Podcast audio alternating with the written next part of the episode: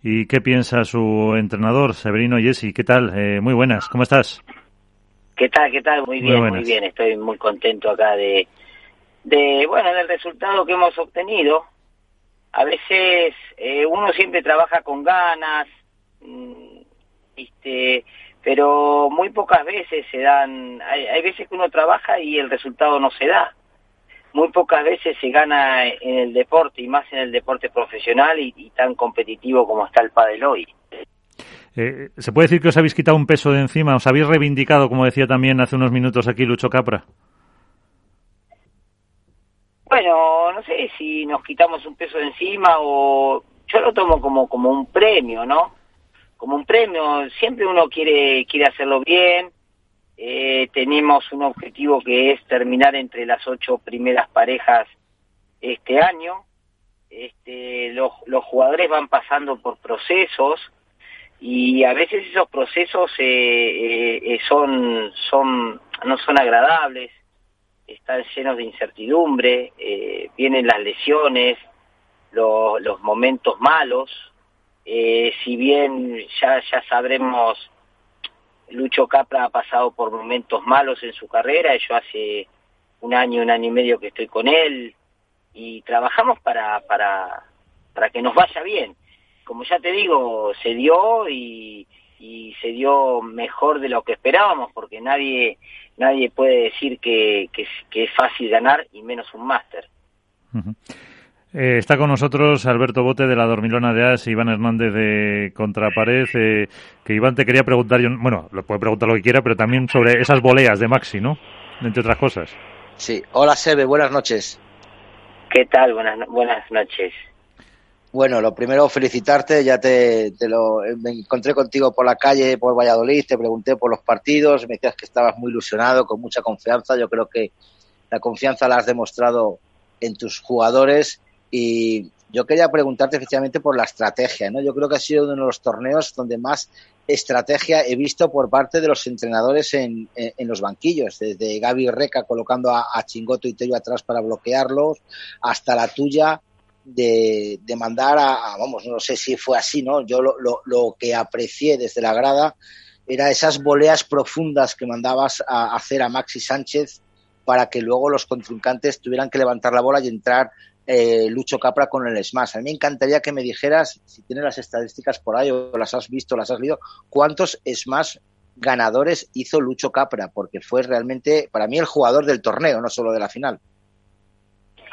Sí, sí, fue sin duda fue el jugador del torneo, fue creciendo a medida que pasaban los partidos y ha rematado muy bien, ha traído muchas pelotas, muchas pelotas con, un alto porcentaje de acierto, porque eh, ha, ha, perdido muy poquitas. Yo creo que en todo el torneo deben ser contadas con, con los dedos de una mano o un poquito más, pero ahí y ha rematado una cantidad enorme.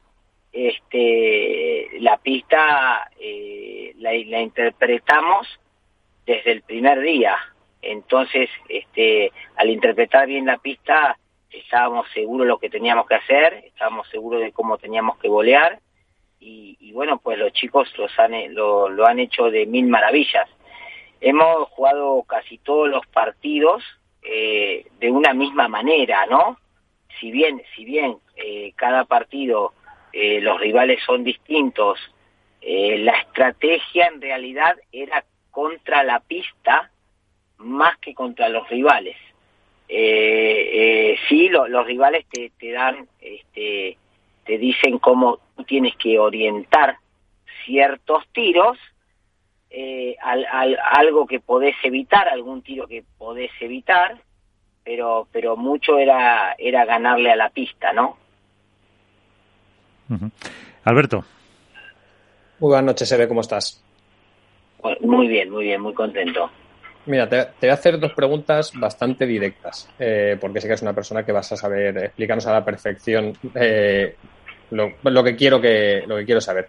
Uno, ¿crees que se le ha faltado el respeto a Maxi Sánchez en cierta medida? Eh, un jugador que ha sido número uno como él durante casi dos años, que, y bueno, porque ha habido muchas críticas en los últimos tiempos y que ahora se vuelve a reivindicar. Y dos, ¿cómo se recupera mentalmente a un jugador que ha sido precisamente número uno y que deportivamente no le va bien para poder devolverle a la élite competitiva? Bueno, eh, lo de faltarle el respeto directamente no lo tenemos en cuenta. La gente eh, a veces quiere ser partícipe en redes sociales de temas que desconoce. No sé si es algún afán de protagonista, de protagonismo o qué. Este, entonces sí hemos eh, ha, ligado muchas críticas y pero no le damos importancia porque nosotros estamos seguros de, de, las decisiones que uno va tomando. Y, así que nada, esa misma gente que te critica seguramente cuando lo vea Maxi le pedirá una foto. Entonces, esa gente eh, va, va de polo en polo, pasa de, de una crítica muy severa sin conocer el día a día eh, y, y, después pasa y te pide una foto, un autógrafo o que le regale la muñequera. Así que no lo tenemos muy en cuenta. Y nos recuperamos haciendo equipo, haciendo una piña este, eh, entre los compañeros, entre el grupo de entrenamiento que tenemos, que tenemos unos chavales eh, fenomenales, majísimos, como es Boris Castro y, Martín Andomino, bueno, ahora se agrega también Nacho Badea. Eh, hacemos una piña y sabemos lo que queremos, sabemos lo que buscamos y, trabajamos para eso. Pero se eh, cuando empezáis con Maxi este proyecto y hablas del trabajo que se hace por parte de todo el grupo, eh, llega Maxi tocado. O sea, al final estamos hablando de un jugador que, que toca el cielo, que se, junto con Sancho era el claro dominador del circuito y las cosas en los últimos dos años no acaban de salirle y evidentemente ya no estaba habituado a eso. ¿Llegaba eh, psicológicamente eh, tocado y habéis tenido que hacer un trabajo extra para poder recuperar la confianza y que se sienta importante en el proyecto? Sí, por supuesto, por supuesto. el jugador va pasando diferentes dificultades eh, a lo largo de los años y encima también tuvimos una pandemia y después este terminó su proyecto con Sancho, donde fue muy exitoso y, es difícil, ¿no? Este, eh, a Sancho también le costó, porque fue con Estupa y, lo que el proyecto que ellos tenían no, no, no cumplió las expectativas. Bueno, a Maxi también le pasó lo mismo y, y estuvo con Mati Díaz y no, no, no terminaban de salir las cosas. Después este, eligió a Martín Dineno y estaban jugando fenomenal y bueno, pasó lo que pasó, Martín este, se embarcó en otro proyecto y, y, nadie es culpable de eso y, y, uno se puede sentir a veces mal. A veces pasan cosas que uno no busca y, y es un poco el destino. Pero fíjate que bien que el destino también te da revancha, ¿no? Sí. Porque encontramos a Lucho, y, y pudimos formar eh, un buen equipo y tener este presente, que ya te digo, hemos ganado un torneo muy importante, pero antes metimos dos cuartitos de final este, y empezamos a rodar cada vez mejor y a jugar cada vez mejor. Eh, le hemos sacado un Z a Lebron Galán, ya se veía una, una mejora queremos seguir por esa línea. Por eso, eh, nos decía Lucho que todavía no habéis entrenado, mañana miércoles lo haréis. Eh, ¿Qué les vas a decir? ¿Cómo lo vas a plantear? Eh, ¿Les vas a bajar un poquito si vienen muy, muy subiditos con el triunfo? No, yo creo que son dos, dos jugadores. Bueno, Maxi este, es un jugador que tiene muchísima experiencia. Entonces, estamos contentos y, y este éxito lo tenemos que, tomar como una motivación para tener día a día y seguir trabajando. Eh, eh, es difícil ganar, como te digo.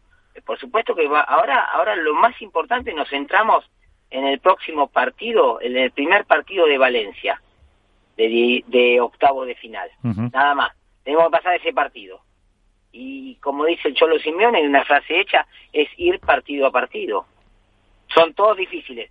Eh, no sé si viste mis mis declaraciones cuando cuando Nacho Palencia me entrevista y le digo, escucha, no me olvido del primer partido de Gonzalito Rubio y Rafa Méndez, que fue un partido durísimo.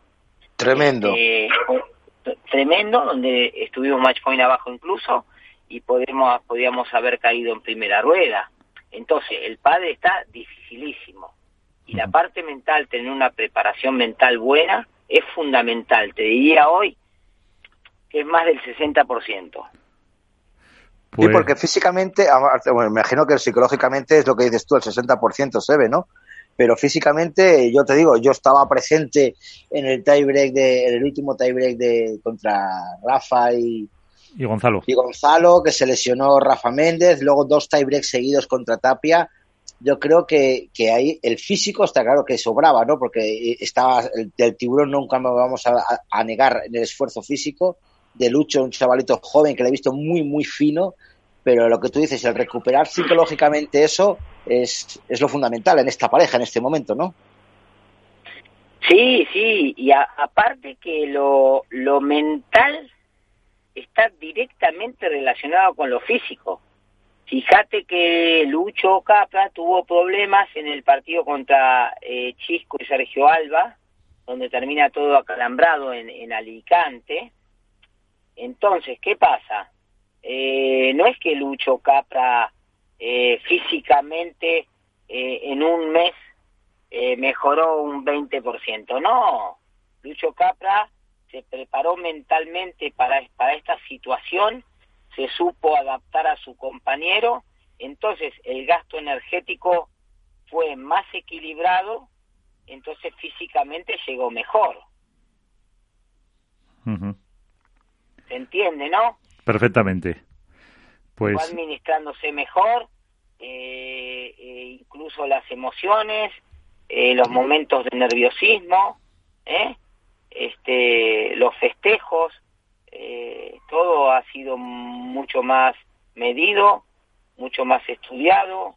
Eh, Lucho es un jugador que su- tiene, tiene mucho carácter y a veces eh, tiene alguna protesta, él lo sabe, incluso de más, que se la tenga un, po un poquito prohibida, ¿no? sí. Que se dedique a jugar, que es lo que mejor sabe hacer. Pues eh, ahí está, el trabajo de un entrenador como es Severino Jesse para eh, conseguir, eh, pues después de dos cuartitos, con este triunfo en Valladolid.